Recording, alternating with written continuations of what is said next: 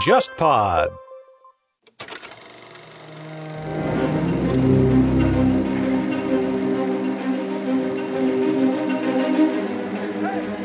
今年七月，忽左忽右首次以国别史为题材推出《谍海译文》付费系列节目《苏联情报史话》。这个系列收获了许多听众的支持与鼓励。这一次，让我们把视野从莫斯科的卢比扬卡转回到中国，回到朝天宫、八宝街，近代中国地下世界的隐秘故事同样精彩。我和午后偏见栏目主播、上海书评执行主编郑世亮一起，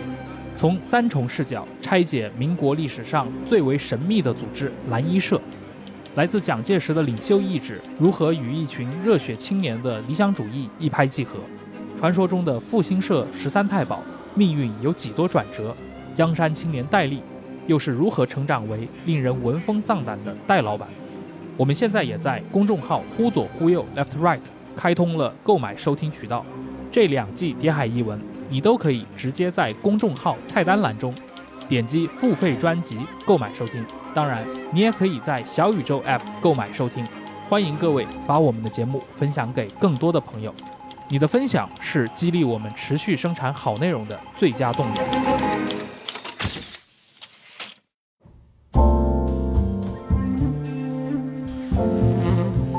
各位午后偏见的听友，大家好，欢迎大家收听本期节目。那么本期呢，我们依然要聊一个。跟性别、跟女性相关的话题，这也跟当下的一些热门事件正好有一个比较密切的关联。不管是前段时间刚刚上映的一个女性的电影，就是《芭比》，还是最近韩国的明星 Lisa 被舆论热议啊，都跟我们今天的话题多多少少相关。那当然，我们也非常开心的邀请到了啊，我的老朋友，也是一位性别研究的写作者，就是端木易，请小端木给大家打个招呼吧。嗯，大家好，我是端木易啊。我们之前也讨论过了一些相关的话题。那么今天呢，呃，我想首先从最近的一个事件说起吧，就是我刚刚提到的 Lisa 事件啊。Lisa 据说她要去参加一个脱衣舞的表演，那么这样一来呢，就引发了非常多的争议啊，包括他的很多粉丝也表示失望。我看到一篇文章啊，里面讲说，现在针对 Lisa 的讨论，某种意义上就变成了厌女的狂欢。啊，那我觉得近些年来，不管是厌女也好，包括最近一些相关的出版物啊，叫厌男，那这些词汇都已经成为一个我们大众的语境当中一些新的概念。我看到它作为出版物进入大众的视野，主要是因为两本书啊，这两本书你可以跟大家稍微聊一下嘛，蛮有意思的。对，一本是那个今年五月份出的一本韩国作家闵志炯写的《他厌男》，他是我驴友。还有一本呢，就是今年七月份还没上市的时候就已经受到了豆瓣网一星评论，然后还有读者一一路就是投诉到了这个上级部门。那本书叫我厌男，它的英文名更加直白啊，叫 I Hate Man 啊，是的。但是我看那个韩国作家就是他厌男，他是我的女友那本书，其实他的中文书名也有点标题党啊。我看他的韩文的直译叫我的女朋友是个疯子女性主义者，对吧？哎，是的。啊，那它具体的视角是什么样子的？我我有点好奇啊。它就是一个恋爱轻喜剧小说，是以这个男性的视角，然后讲他遇到了自己几年前谈的前女友，这位前女友就是现在已经变成了一个女性主义者，然后他们呢又重逢，然后决定重新来尝试恋爱。就是相当于一个经常被国内这种嘲讽的一个比较刻板印象的这样的一个所谓的国男，对，一个国男和一个这个女权师啊，那我感觉这方面的这个太点了啊，我觉得这个这个 buff 已经叠满了啊，是一个恋爱轻喜剧，对吧？是的啊，但是我看另外一本书，就是我们刚刚聊到那个《我厌男》，是法国的一个作家写的，这个蛮有趣的，就是一东一西，一法国一韩国。啊，一个可能在我们的理解当中，比如韩国可能是比较保守的，相对来说对女生的这方面的歧视压迫会多一些。那法国相对是比较进步的，啊，可能相对来说对女性的权利会小呃比较重视一点。但同时好像有这两本书出来，我觉得非常有意思哈。啊，对，但是在法国好像大家觉得可能会有点进步，但实际上这本书在法国出版的时候也是被他们男性读者就是一路破防，然后各种各样的抗议。但实际上这本书嗯能出版的，你们都可以相信它内容绝对是很温和的。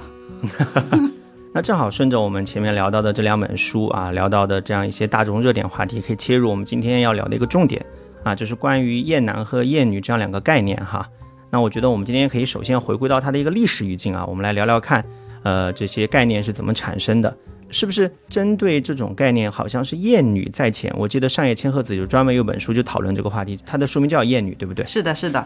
但是“厌男”这个词是这两年中才在互联网上面慢慢兴起来的。你一定要追溯，可以追溯到上个世纪。但是“厌女”的话，这个词要追溯，可以追溯到几个世纪以前。嗯，也就是说，其实“厌女”的诞生要远远早于“厌男”，对不对？啊，是的。那我们可以颠倒过来啊，我们先聊一个比较晚近，就是先聊一下“厌男”，好不好？“厌男”其实这个词是在上个世纪，就是第二浪潮女性主义运动的时候，这个词才算是真正的浮上了水面。因为包括同性恋这个词，嗯，以前它在历史上面一直都是隐形的。如果你想要梳理一个关于女同性恋的历史，你可能你知道这个词 “lesbian” 这个词，它其实是来自于萨福所出生的那个岛，但是。萨福和他的这个女童，她在整个历史上面是被隐形的，而女童的真正的历史进入大众视野，可能就是上个世纪七十年代这个第二浪潮女性主义运动，因为当时就是有一个流派叫做女同女权主义，嗯啊，当时有很多女同性恋也是女性主义者，然后他们就引起了很多人的攻击，他们就认定啊，女性主义者一定就是厌男的。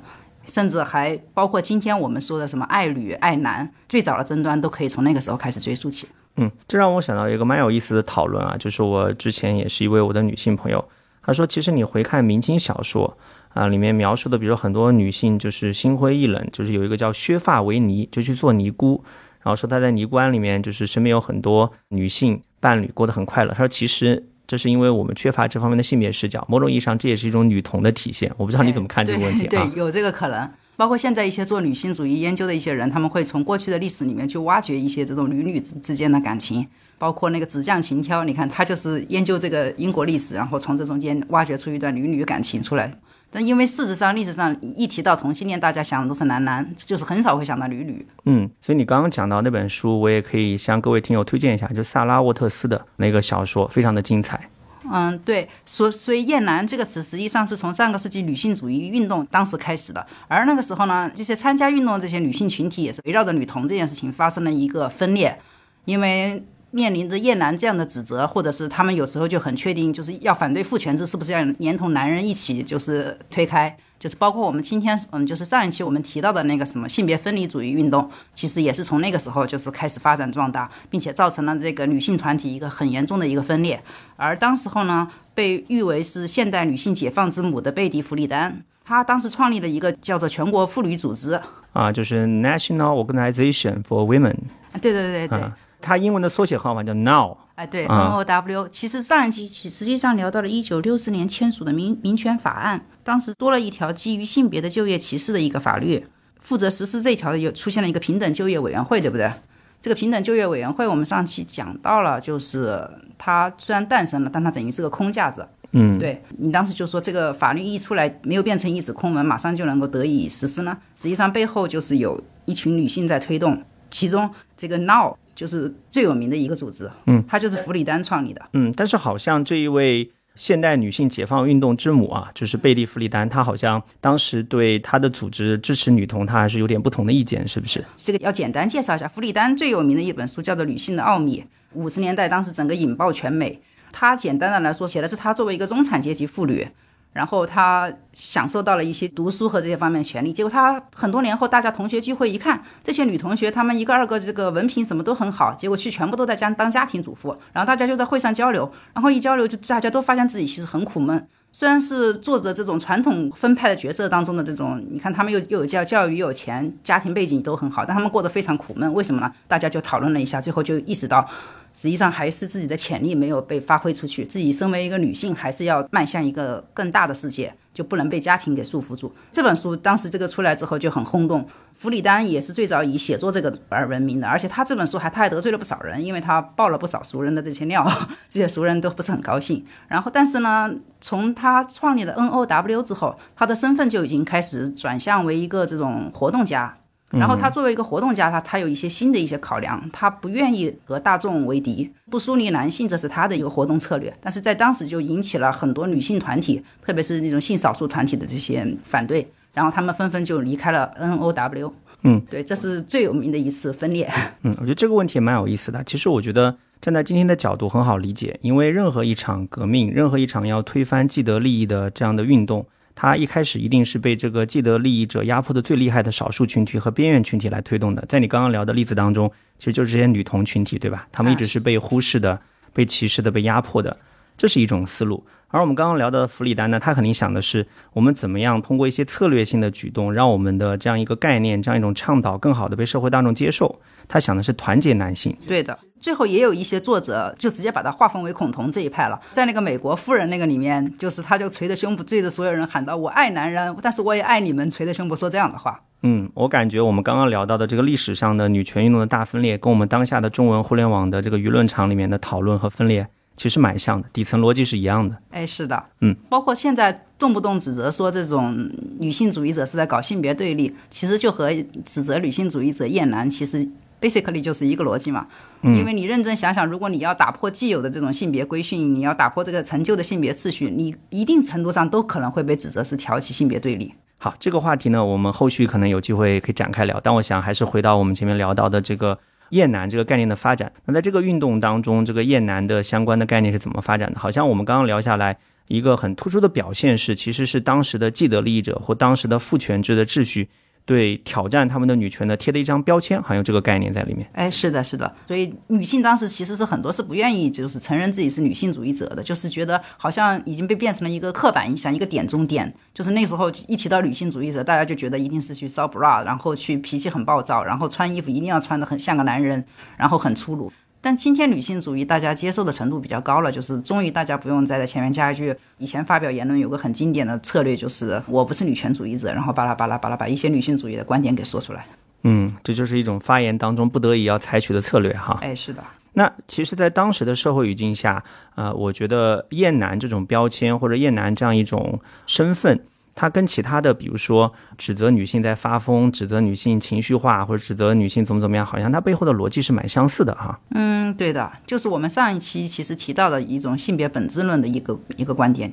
和那个弗里丹有点相似的一个案例，就可能就是那个伊丽莎白·卡蒂斯坦顿。她是第一代美国女性参政论者，她属于弗里丹前面一个世纪的人了。然后她当时在争夺妇女这些权利的时候，她试图在这个宣言中间加入一条，就是女性也享有就是参政权，她想把这条加进去，就是获得投票权，应该获得投票权。对她想把这个加进去，加进去之后，大概导致了就是签署的人中间有一半人直接就是不同意的，还有她的女性同伴也直接站起来就说：“你这步子迈得太大了，你这样会让我我们被所有人当成疯子的，我们不能这样。”嗯，相当于他在争取一个我们今天看来是女性天然应该享有的一个公民权利，就投票权。那在当时的语境当中，他马上被贴上疯子的标签。哎，对的，而且那个，嗯，伊丽莎白·卡蒂斯坦顿她本人虽然也是一个出身很精英的一位女性，她本人态度实际上是非常激进的。嗯，那大概是什么年代的事情？嗯，斯坦顿出生于一八一五年。她是一个彻头彻尾的一个精英女性，然后而且是美国最早一批争取妇女选选举权的。她的女权这个思想呢，其实就今天来说，她的态度还是蛮激进的。嗯，她不但提倡男女同校、女性职业培训，主张家务分工、同工同酬、计划生育以及改革离婚法一系列。那还有一条和我们今天争论的东西很接近的一点，就是她争夺惯性权。美美国妇女那时候结婚之后都是一定要跟随夫姓的，那但是她呢就是坚持要保留自己卡迪这个姓。她在结婚典礼就是宣誓的时候，她直接直接拒绝了要跟她老公姓这这个要求。她说她要保留她的姓。她后面这个斯坦顿还是加上去了她老公的这个姓，是因为朋友就是跟她提一个折中点的建议。嗯，明白。所以她的原名叫伊丽莎白·卡迪，卡迪是她的姓，然后她。选择一种折中的方式，就是把他的夫姓冠在了前面啊，明白对的啊，那真是此时此刻恰如彼时彼刻啊，就是这个讨论真是永恒的。对，那当时比如说这些呃女权主义者，她面对这样一些。男性也好，或者整个社会也好，表达的这样一种愤怒，或者表达这样一种挑战，那么他们得到的回应是什么呢？这些精英女性，她们当时对社会是形成的冲击和撼动是很大的，特别是斯坦顿他的一些演说发发出来，当时整个报纸和那个全部都疯了一样的，都在辱骂她。对，但是正因为她是一个精英。但是大部分的女性，如果是在表达自己的愤怒或什么的时候，一般来说，男性是不屑一顾的。嗯，所以女性的愤怒，实际上为什么前两年有本很热的书叫做《好不愤怒》，就是以女性的愤怒作为一个线索，穿起整个美国的这个性别运动史。那本书之所以。在当时女性群体中引起很大的共鸣，就是大家终于感觉到好像有一个嘴替替告诉我们啊，女人你是可以愤怒的，对你的愤怒是正当性的，就是有合法性的。不然一般的情况下面，你们说这个男的不行这句话，之所以能够激怒很多男性，其实也是因为现在女性运动导致了一些女性话语权的上升，所以这句话终于能够成功的激怒到男性了。不然的话，按照以前什么男的没个好东西啊或这一类的词，很多男的可能就是呵呵一下，而你今天的男性可能也是会以一种镜像的反讽的方式，然后也会对一些女性说女的不行之类的，嗯，一样的这样还击。但是女性对女性来说，这个可能就呵呵一下，女的不行，这还要你说什么女人头发长见识短这东西，我从小真的听到大。嗯，明白。那这两者的差异，其实在你看来，站在男性的视角当中，男的没一个好东西，其实会被男性视作是一种弱者之间的安慰，或者是怨妇的抱怨；而男的不行，其实就意味着女性话语权的上升，她终于可以实实在在的把男性的特权进行一个挑战，是这样的一个差异。对的，而且他确确实实是有这种嘲讽，而且对男子气概这种东西，你知道男的不行，有时候还暗示着他在性能力和这些男子气概这些方面，就是都有一种欠缺，所以就会把很多男的气得不行。嗯，看来这也是经过长期的这样的性别斗争和性别争议之后啊，女性找到了一些来对付男性的这种套路或者策略在里面啊。以前可能就会非常愤怒的讲你是不是男人啊，你这你这样子怎么怎么样，男性可能也没有很大的反应，不会觉得这是个嘲讽。嗯，明白。那就又回到我们一开头聊到的啊，比如说他厌男，他是我女友，包括这个女性向的这个商业电影《芭比》，其实里面类似的套路啊，或者类似的可以引发女性观众的共鸣的点，应该还蛮多的，对不对？哎，对的，就所谓的这种点中点一个套路，严格来说，嗯，它确实有一点这种刻板印象这种东西在里面。嗯，但是你认真想想，为什么女性会这么高兴呢？因为以这种刻板印象来描述，一般都是女性，女性吃吃这个苦，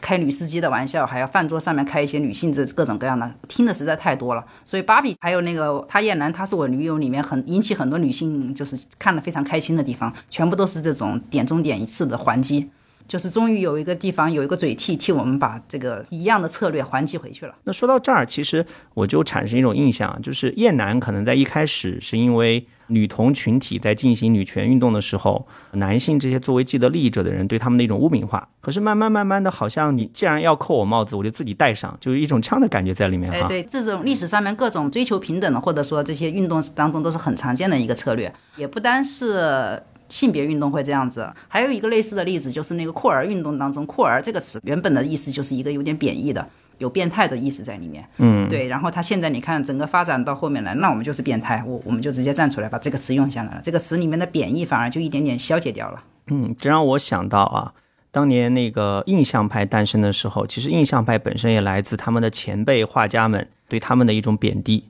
那印象派的这些人就很开心的就把这个帽子拿过来了，就是那好啊，我就是印象派。现在已经没有人觉得这是一个贬义了啊。对的，可能包括什么打拳啊这一类的话，我甚至感觉到像“男的不行”这些话，在我的一些男性朋友那里，他们也脱敏了。嗯，其实脱敏，我现在挺喜欢用这种东西的，我觉得用用还挺开心的。比如说我可能有的时候粗心大意，比如说跟女性朋友约了出去吃饭迟到了，我就会吐槽一句“男的不行”啊啊，就是引发这 欢声笑语啊。我觉得。蛮有意思的，就是这种话语在历史的流变当中，它的一个相应的演化非常好玩。好像那个英国的那个古典学的那个网红，就是 Mary Beard，就是玛丽比尔德，他好像也有类似的一些做法啊。哎，是的，玛丽比尔德她当时年轻参加工作面试那会儿时候，这个就业歧视还是挺广泛的。然后他这样子的一个又是做古典学的，大家就会讲他笑他是是那种男袜子，有个单词是 blue stocking。嗯，对，嗯，然后他正是形容这种女性知识分子就又古板又无趣，就是一个女 nerd 的形象。结果他就特意穿了一双男袜子，然后坐下来时还把袜子露出来给对方看，就是行了，我知道你会怎么样了。其实你刚刚讲到 Mary Beard，我就想到，其实古典学界本身就是很保守的一个存在，就是他们本身研究古希腊、罗马的学问，他们可能这种男味啊，或者说爹味，可能相对是比较重的。我觉得玛丽比尔德，可能你跟他们正儿八经的讲道理，你还真不一定讲得过他们。你穿上一双蓝袜子，这种行为艺术可能反而会更 管用一点。是的，但是古典学其实在上个世纪就是第二浪潮的那个女性主义运动的时候，这些学科也被这些渗透的很厉害，就是基本上大家都把这些故事给能抄老底的都抄了个老抄了个老底，所以才会有什么那个西方正典那个作者是谁啊？嗯，哈罗德·布鲁姆啊，对，哈罗德·布鲁姆，他为了捍卫正典的地位，他不得不管这些各种各样的新潮的这些思想解读这些经典文学的做法，他管他们叫憎恨学派。对，憎恨学派嘛，其实就是性别研究啊、社会研究这种学派。那反过来，其实女性也会嘲讽哈罗德·布鲁姆啊，说他老白男。对，书里面写的都是老白男，而且是昂格鲁萨克逊老白男啊，对，就死老白男。对，死老白男就是死掉很多年的古人，然后都是白人男性。比如说哈罗德·布鲁姆特别喜欢推崇莎士比亚，诸如此类作家。对我们刚刚讲到的，就是发生在西方学院派这些年来的一种斗争，就是性别研究、社会研究这样的。研究取向或者研究方法和过去的这种古典学的或者说比较传统的、比较保守的一些研究方法论之间的冲突哈。但如果没有这些新的方法和这些新的思潮的话，你这个古典学内部它不一定就能有今天这样的活力。其实用我们一个熟悉的话来说，就是你要与时俱进、开放创新，你这个东西才会有源头活水。你至少引入了女性视角，让你。多了一个看待这种文学问题的，或者是经典的作品的一个方法或者一个视角，对不对？哎，对你，特别是你仔细回头看看那些古希腊的那些故事里面，什么美狄亚，对吧？今天被女性主义者给当成女性主义文典，嗯，以前肯定是个大反派，以前公元前五世纪的观众肯定很讨厌他，嗯，因为历史上面这种男英雄做了坏事一般不不会受惩罚，这个女英雄她血统不是特别好的，相当于是个女巫师。其实美狄亚就是。古希腊神话里面非常经典的一个形象嘛，就是那个金羊毛的故事嘛，伊阿宋嘛。伊阿宋呢？对对对，他在那个欧里庇得斯在这个故事里面做了一个倒转。然后让押送变成了一个负心的男人，然后他要背叛美迪亚，美迪亚一怒之下，他不但复了仇，把那个嗯押送的那个要订婚的对象和他父亲一起杀死，然后还一并把伊阿宋的两个孩子一起杀死。当然，这个地方就在古代人看起来，肯定这个女人是非常坏的，就是怎么连连孩子都杀呢？这个地方是她争议非常大的。然后这些女性主义者他们一个新的理解就是说，这实际上是等于把孩子视为他父权制的一个财产，一起一并斩杀。而且他最后一点惩罚都没有，他骑上了那个太阳神给他的那个什么交通工具跑了。这个就让我想到啊，就是我们当年有一部动画片《哪吒》啊，最后哪吒有一个什么踢肉还父、踢骨还母，我觉得可以跟你刚刚讲到的女性主义者对美迪亚这个角色形象做重新诠释，哎，是的，做一个类比。中国的古代形象里面其实还是有很多这种很丰富的资源可以挖的。嗯。那就还是回到我们前面聊的厌男上面来啊，因为我们前面发散开来聊了很多其他相关的话题。那厌男的话，其实我觉得有一个蛮有意思的现象，就是说从我们刚开始聊到的，它作为一种对女性的指责，给女生贴的标签，到现在它变成一种大众舆论场当中一种话语策略和一种啊性别议题讨论的套路，包括很多女生也越来越多的使用厌男。我觉得这个词就是好像在这种演变当中已经产生了更多的含义，蛮有意思的。这个现象，我觉得我们可以聊聊。因为厌男和厌女这个，实际上比较早的提到这两个区别的一个学者，啊，应该是那个人类学家大卫吉尔莫。嗯，吉尔莫在中国前两年出了本新，就是在中国引进的中文版。这但那本书是他九十年代写的了，其实真的很老了，叫《发明男性气概》。嗯，啊，他是一个做男性研究的，就是。就除了女性研究，对他他是做男性研究的。我不得不说点，对 啊，但是他的观点呢，最后又和女性主义有一些不谋而合的地方，甚至来说，他是在研究男性气概的这个过程中间解构了男性气概。嗯，他作为一个人类学家，他考察了全世界不同的地方的这些男性在是怎样打造自己的男子气概的。嗯，各种地方、各种文化下面，他都进行了一番考察。他就是总结出了三大律令，纯爷们就需要做到三大律令。简单的来说呢，第一条就是繁衍后代，第二条是保护弱者，第三条是供应食物。他最后得出的结论就是，男性其实是非常恐慌于自己失去男子气概的，所以他们要通过各种各样的方法来证明自己是个男人。也就是说，他在波伏娃的“女人不是天生的，而是后天形成的”，他把这句话做了一个延伸，就是男人也是后天形成的。嗯，这让我想到当年有人非常尖刻的嘲讽过海明威，他说海明威有非常深刻的男子气概焦虑。就老是担心自己不够纯爷们儿，说他的所有的小说里面体现出的形象就是一个拼命往自己胸口贴胸毛的男人的形象。读读到这个真的很很很尖刻啊，非常尖刻啊！但是我觉得这种焦虑确实某种意义上也算是存在的，因为你刚刚讲到的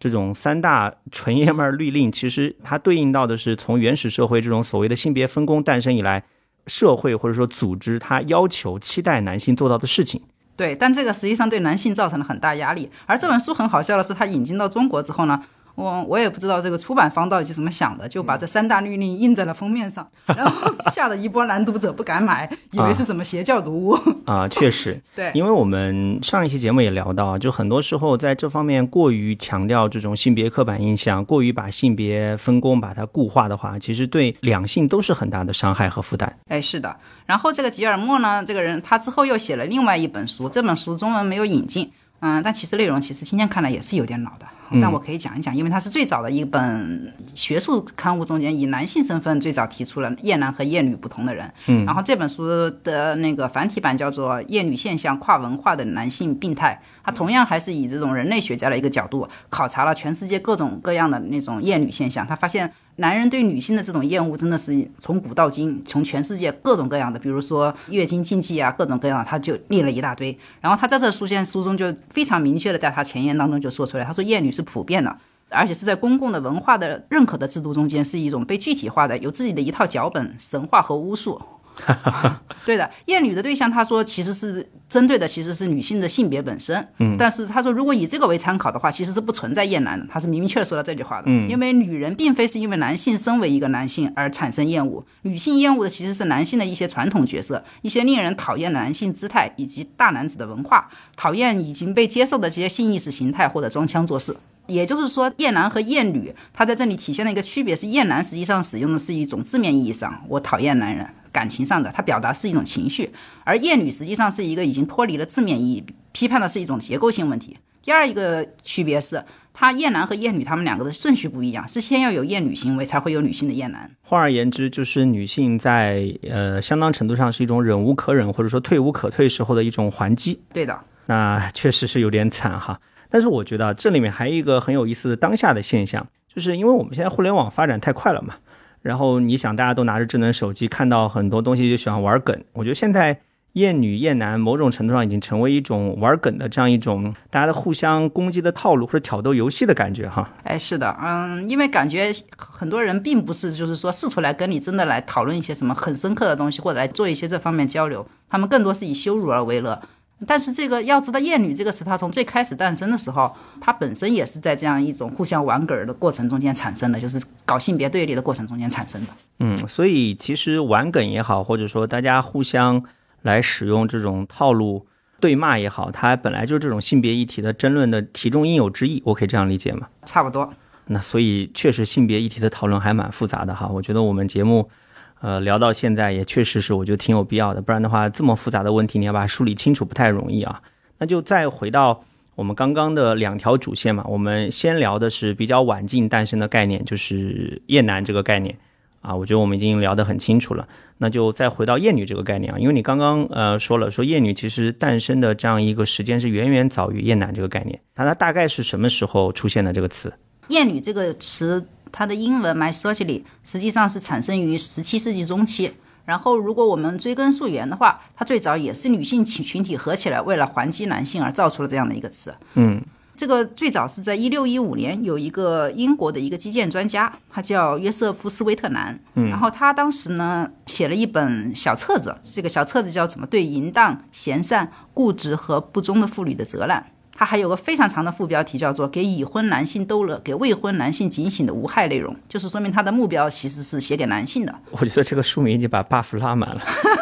对，他就真的很会知道怎么错你点。他还在后面还加了一条，说就说我说的不是女人中最好和最坏的那些，我说的是他们绝大部分都是这样。这哥们儿已经掌握了当时的流量密码，可以想象他这个书出来，在整个社会上会引发什么反响。不，当时的社会非常受欢迎这本书。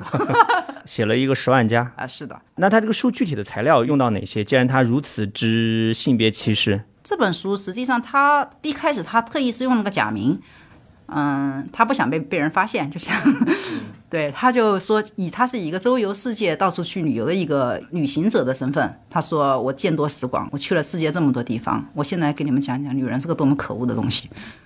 然后就开始引经据典，从圣经这个亚当夏娃开始给你数落起来，一路上各种什么尤利西斯、各种古希腊这些故事，一层一层这样引经据典下来。嗯，大致就是说这些大英雄都是被女人害的啊，对，都是被女人害的。总之，女人没有一个好东西。啊，那让我想到我们中国历史上套路也蛮多的嘛，对吧？哎，对的，对的。安史之乱为什么发生啊？因为唐玄宗沉迷于杨贵妃的美色。看来中国和西方的男人在这方面的思路都挺像的嘛。哎，是的。但其实也不单是英语语境，如果是换到小语种，像什么意大利啊这些地方，就是刚才说的吉尔莫那本书，他追溯到的最早的一个和这个案例很接近的一个案例。是一个十五世纪初一个意大利女作家，她有天午后想在饭后想找找这种轻松读物的时候，就发现了一本叫做 Jane Le Fevre 写了一本和这个斯威特兰一样的一个小册子。这个小册子也是巨无迷细的详述了自古以来所有女性的邪恶特质。他看了这个书之后很震惊，他他也写了一本书，就是来还击他，叫叫做 The Book of the City of the Ladies。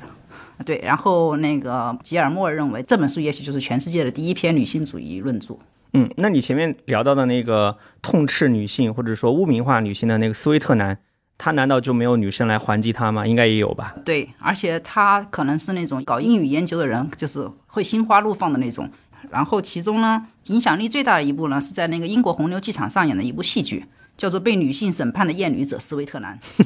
就直接对他进行公开审判了。对，公开审判，而且那个英国红牛剧场还是会有一些那种什么女王啊、什么这些达官贵人会去，但是这个他那边治安不太好，所以女人其实去的不是太多，一般普通女性不是太会去。而因为斯威特兰在他那本书里面呢，他引用了很多圣经权威，在当时的那个信奉新教的那个英格兰，这个这个这种说法是很很受欢迎的。这些女性也不客气，她们也从圣经里面引经据典了打回去，就用魔法打败魔法。哎，对对对。然后斯威特兰在里面的那个角色呢，就叫做艳女者。Misogyny 这个词就是能追溯到的一个最早的一个起源。斯威特兰在里面的意思就是一个 woman hater。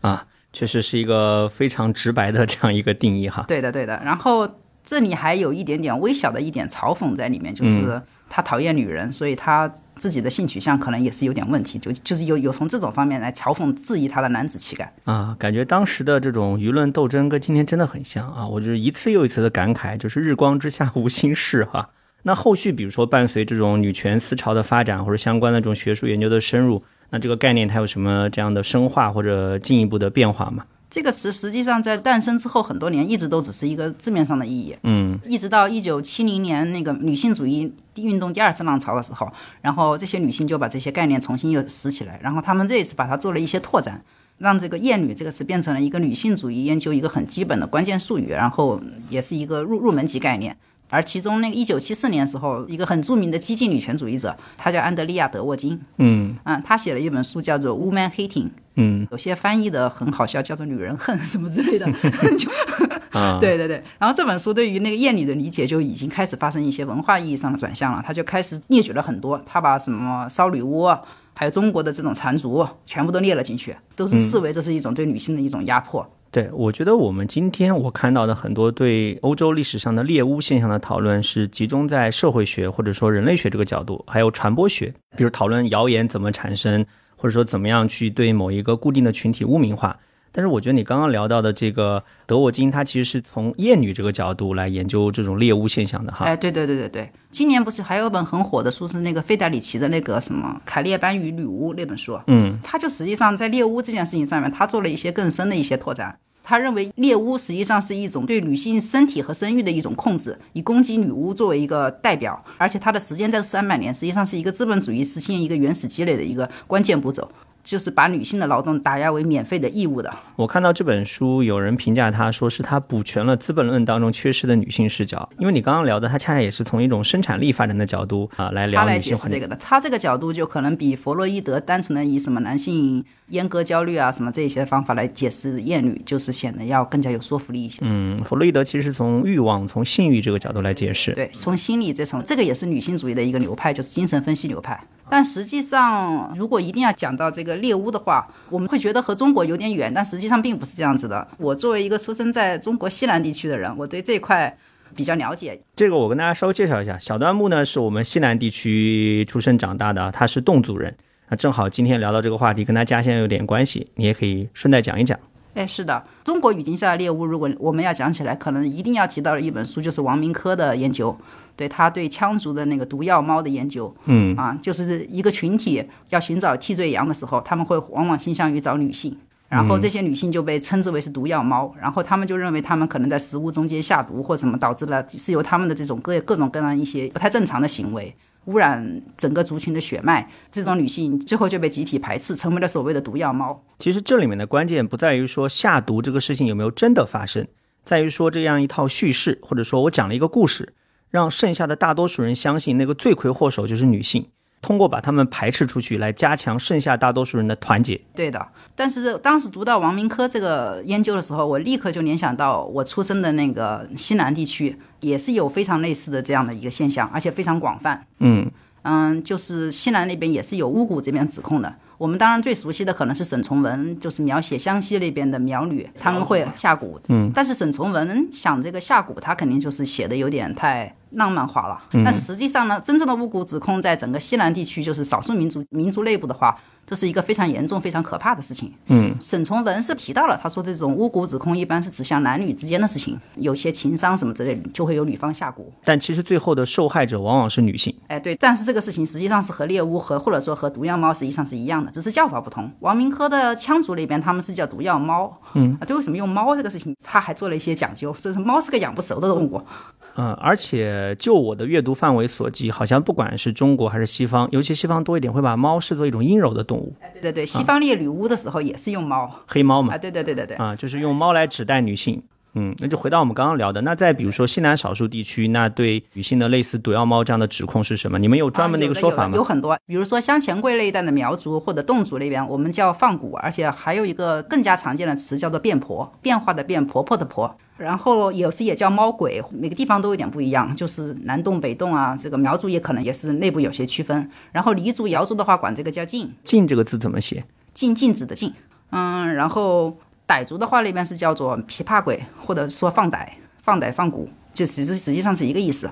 然后云南中部的那些彝族，他们可能是叫放傣、养鬼、食鬼、养药。那个白族还有那个傈僳族，他们那边对也是叫什么杀魂或养药。杀魂就是把你的魂杀掉啊，就是杀害的杀，魂魄的魂。哎，对的，嗯，放歹就是放药，其实都是巫蛊指控啊。那所以我们前面聊了那么多西南的少数民族里面的风俗，其实我觉得这说明一个道理，就是厌女现象。是长期的、普遍的存在的。对它和那个西方的那种猎女巫还有点不一样。像侗族的话，它的变婆一般是指向婚配的，因为他们这边的婚配都是一个一个小圈子的方式进行的，嗯，就是有一个婚配圈，然后这婚配圈它是分等级的，就是上中下几个等级，然后越是高等级的，就是要越远离变婆，越往下等级或者与外族通婚的，就是你的这个血脉不纯洁之类的，你一家都会被指责是变婆种。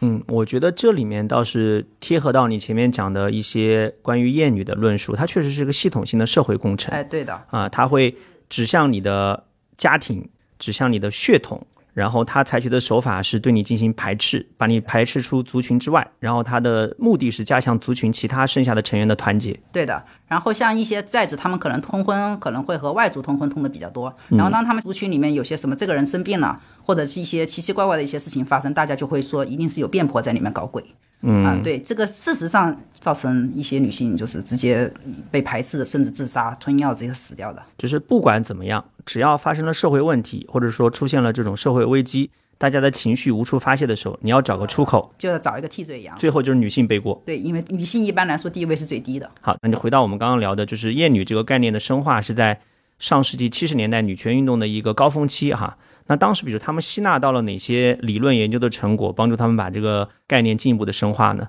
厌女这个词概念在系统的学术上面来说，一般来说有三条路研究路径。嗯啊，第一条就是说用于分析和批评过去的一些作品，讨论里面的一些厌女的现象。比如我们上次聊过对莎士比亚的《麦克白》里面的分析啊，对哈姆雷特可能是个厌女者这一类的分析，这是个很常规的一个思路。第二个方法就是说重新解读过去被否定的一些女性形象。既然以过去的那种温顺又不会反抗的女性不可能满足我们现在的这种社会需求，所以我们只能从那种反派女巫里面去找。所以这是为什么女巫这些年就是已经变成一个女性主义者用来自称甚至为之骄傲的一个身份。嗯，我们前面聊到的对美迪亚的形象的重塑，把她塑造成一个敢爱敢恨的女性，也是属于这个部分。是的，美国就有一个很有名的一个女性主义组织，它的名字就叫女巫。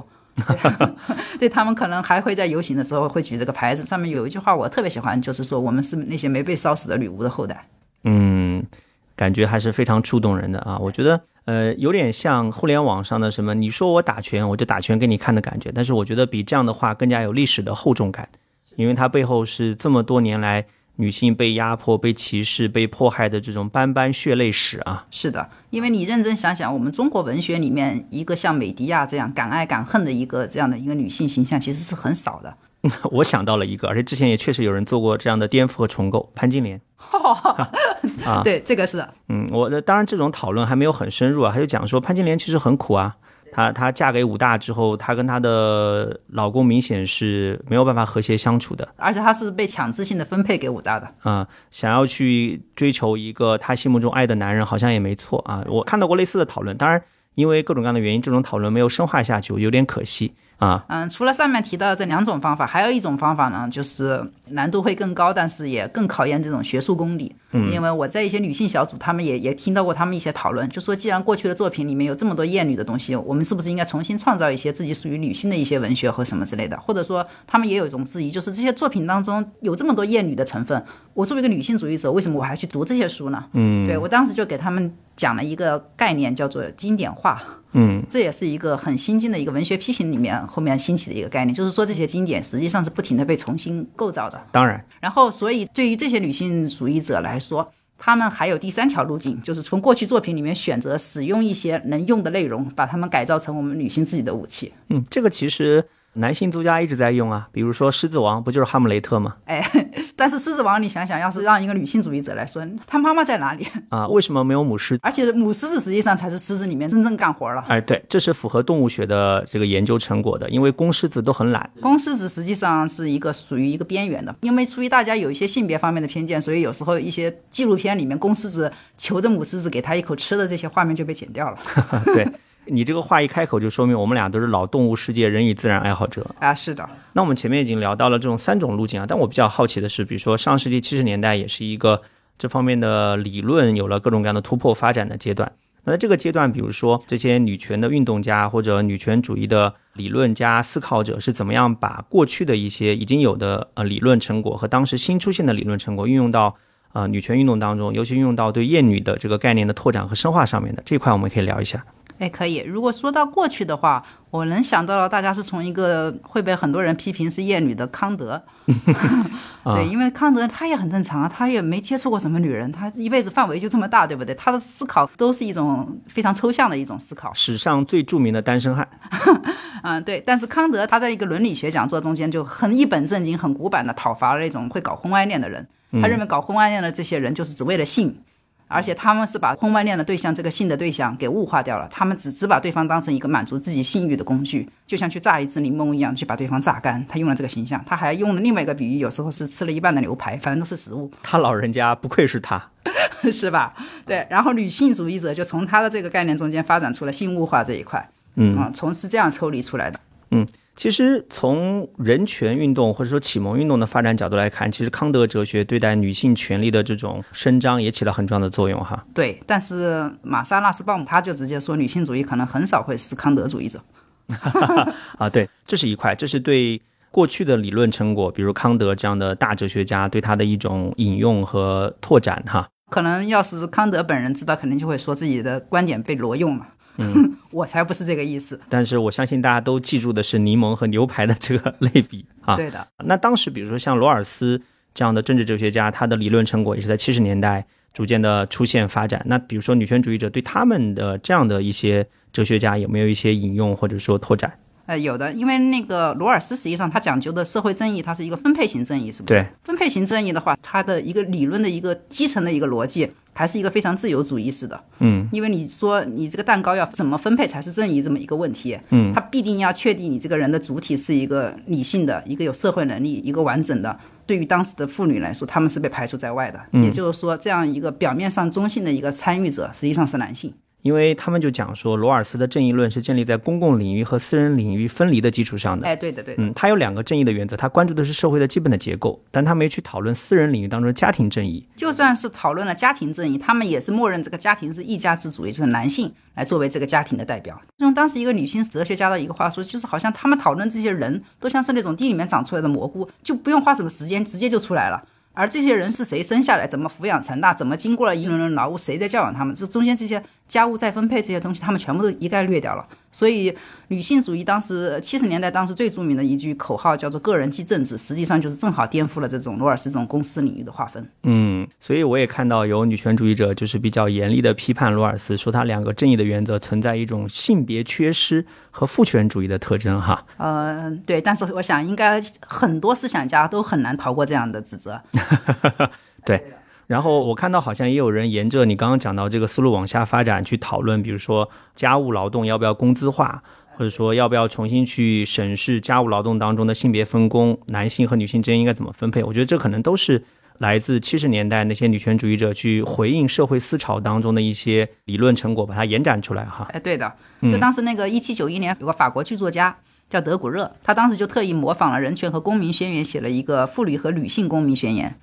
然后他就是基本上复制了你的内容，但是他把它改成了女性，把女性加了进去。他提出了这个补充，他说女性应该和男性相同，要享有与生俱来不可剥夺、不可侵犯的人权，可以参加立法、从事公职、公开发表意见。而且他觉得自己可能是个私生女，所以他认为非婚生子也有权享受同等的继承权。其实这个在我们今天看过来都是一个很超前的一个观点了。嗯，对。但是因为意见最终没有被采纳，而那时候又是法国大革命那个当儿，所以他没两年就因为叛国罪被公开处死了。而他留下的最著名的一句话就是什么？女人有权上断头台，就有权上演讲台。他最后就上了断头台。那法国女性做出了这样的举动，那在其他地方，比如美国，有人做出类似的举动吗？因为毕竟，呃，法国大革命对美国革命是有直接的感召和引发作用的。哎，对的，对的。嗯，所以那个。美国第一代的这个什么女性参政论最著名的代表人物伊丽莎白·卡蒂斯坦顿，就是前面刚刚我们已经提到过她的。她写的情感宣言就是完全模仿了这个独立宣言，并且应用在女性身上，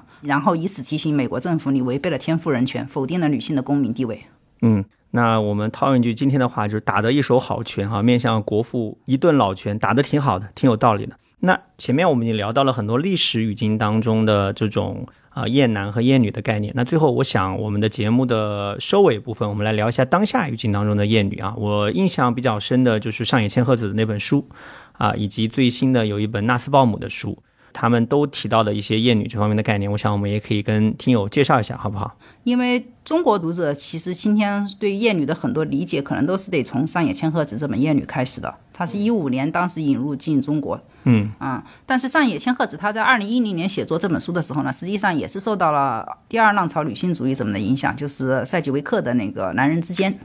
塞吉维克其实是八几年时候写这本书，他写这本书就是我们前面说的女性主义研究的三条路径中间，它是属于第一条路径。就是使用性别概念来分析以前的一些文学和这些作品，然后上野千鹤子从他的作品框架中间拿出了一部分出来，就是厌女这个部分来考察日本文化社会里面的一些厌女现象。然后上野呢是把厌女分成男女两种，他认为厌女在男性身上表现的是一种女性蔑视，就是又厌女但是很渴望女性，嗯啊，但是在女性身上表现的是自我厌恶。后面这一块是上野千鹤子自己独创的一块部分。对，其实你通过上野的分析，你也可以明白一个道理啊，就是厌女和厌男从来没有等同过。厌女的话，它其实就像你刚刚讲的，是男性渴望女性，但是要去伤害女性、贬低女性；而厌男呢，其实是女性呃害怕受到伤害，或者已经受到伤害之后，她要去逃避或者自保哈。对，这是一种自保和逃避啊。所以你看，你厌女如果发展之后呢，其实女性就是自我伤害、自我贬低啊。我就书里面就聊到了一个九七年的东电女职员被伤害。事件啊，确实是体现出来这种厌女的这种可怕之处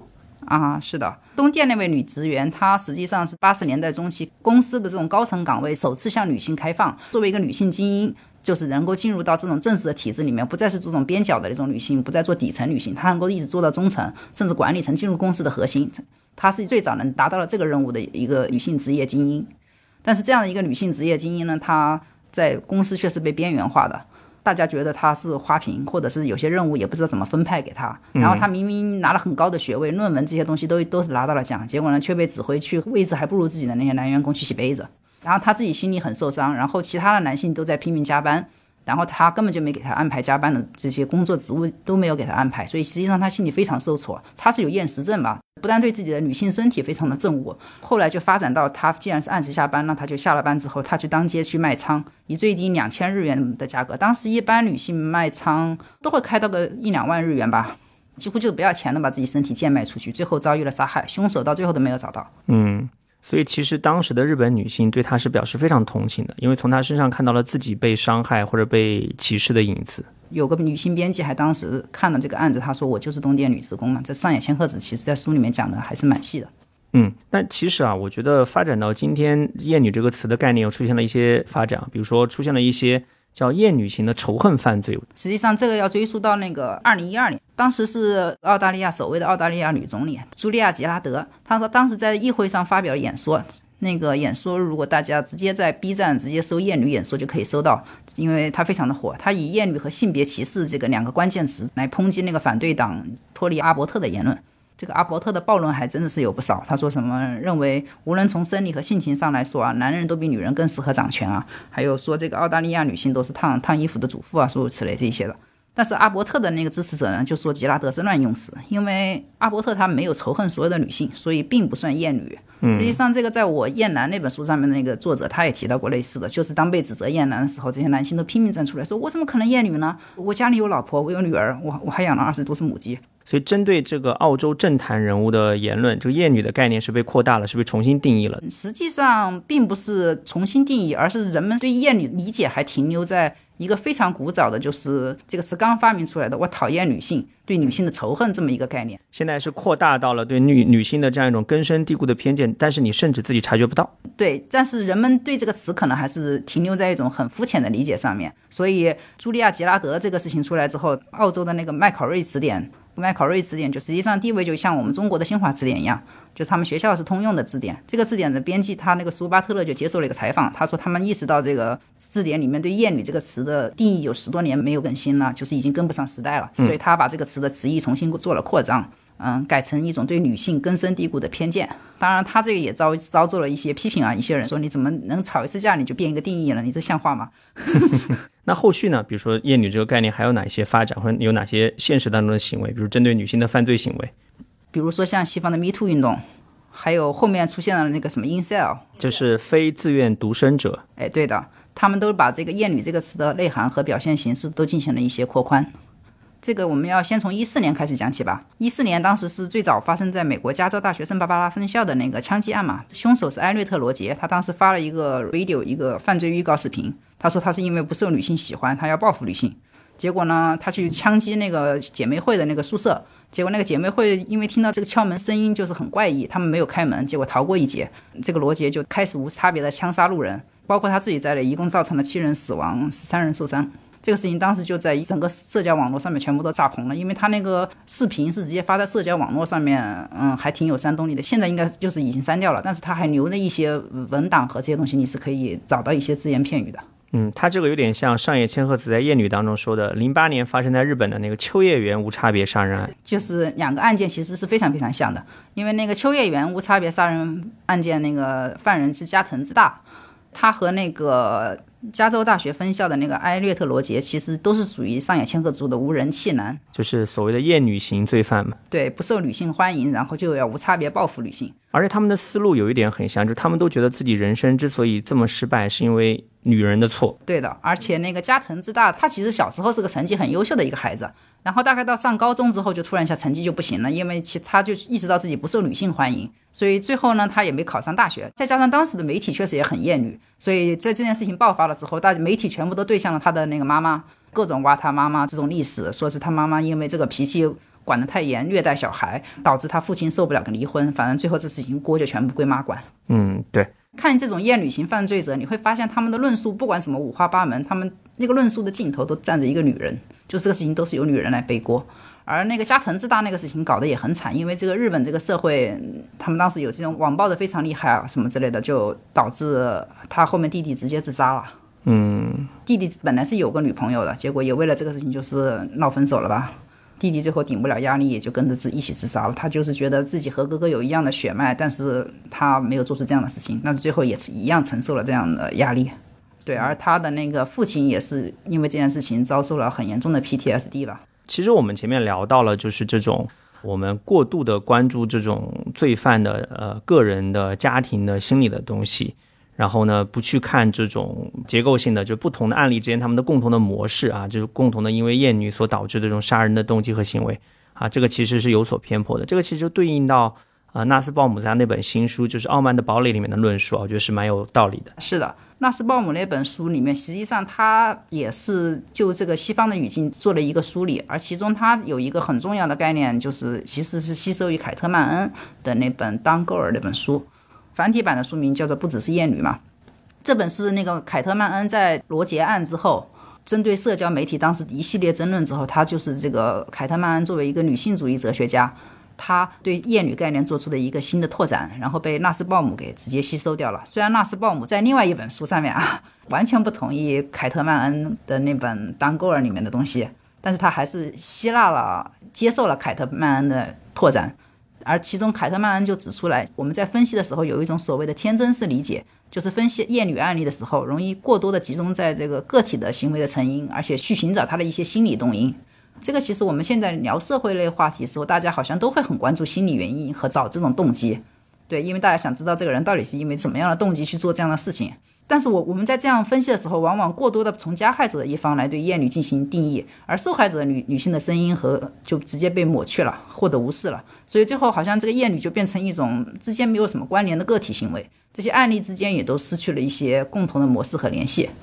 最后就造成了一个相似的舆论结果，就是说这个厌女的指控消失掉了。我看那个吴谢宇那个案，当时他有他的一些同学采访的时候，那个同学说他很惊讶，他一直以为吴谢宇有厌女症，但是他后面又看到吴谢宇的一些东西，他又把这个说法撤回了。嗯，除开吴谢宇之外，还有另外一个，就北大暴力案也是的。哎，对的。嗯，这些这些相关的重大案例在公众舆论当中，到后面你就发现，对于这种厌女本身的讨论就没有了。哎，对的。而且这里面还有一个很奇怪、经常容易发生的一种舆论的争锋，就是男人会出来切割啊，就是说这是少数男性的极端行为，然后女性就出来反击说不对，这是针对所有女性的。英文社交媒体上就是所谓的 “not all men”，对吧？不是所有男性和 “yes all women” 是所有女性，就是会有这样的针锋相对哈。哎，对，在罗杰案之后，因为那些女性看到了罗杰当时发的这个 video 之后，她们就是感到非常的。震撼就是一种受威胁的感受，于是他们最先发起了 Yes or women，这个是最早由女性发起的。结果一些男性其实就很不以为然，不服气，就觉得自己也被带下水了，于是就发表了还击，叫做 Not all men。包括在那个罗杰他做出了这样的事情之后，罗杰他还发布的那个视频里面，就是一种非常典型的这种被纳斯鲍姆给称之为是男性的傲慢的一种心态。他站得高高在上的说，真正有错的人不是我呀，真正有错的是这些女性啊，这是这些女性她们傲慢，她们这个爱财，她们追求表面的肤浅的东西，她们要去喜欢这些肤浅的男人，我才是受害者呀。好像他这样的表态，还让他成为我们前面聊到的这种非自愿单身者，就 incel 里面的这种英雄人物哈。罗杰他在那个视频里面中间最后就一本正经的说：“我是为了万千像我这样被蔑视的男性，我不是蔑视女性，我只是看不惯他们不道德。”他把这个道德领地给先站上去了，明明就是他在这里就是无中生有，他认为这些女性就是不喜欢他。而认真来说，凯特曼也认真的纠正过这个所谓的非自愿独生者这个称呼。要知道，这个非自愿独生子这个称呼最早是一个孤独症的一个女性，对她最早发起来的。嗯，她就是想要在互联网上进行一点小小的抱团取暖活动，但是等到她的这个网站被大群的男性占领之后，她反而被赶出去了。嗯，在 Incel 这个名字，凯特曼恩在他那本书里面就直接分析了，他说这种非自愿独生这个称呼本身就是有点问题的。什么叫非自愿？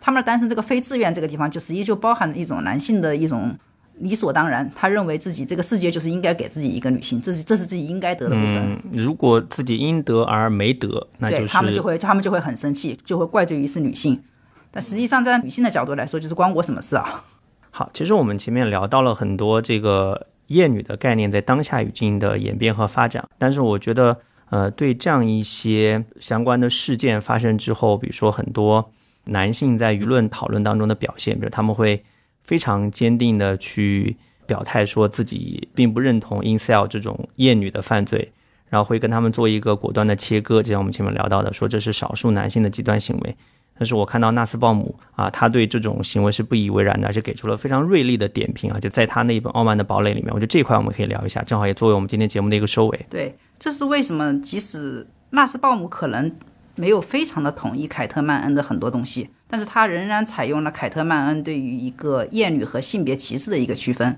因为这在回驳男性说我不是这样的时候，他做出一个性别歧视和厌女的区分是很重要的，因为一个男性可能就是说他确实不认为自己歧视女性，他鼓励这位女性，他赞美这位女性，他肯充分的肯定这位女性，他也肯定这个女性的工作能力，也愿意和她平起平坐。但是这不妨碍他仍然使用一些厌女的行为，比如说去性骚扰对方。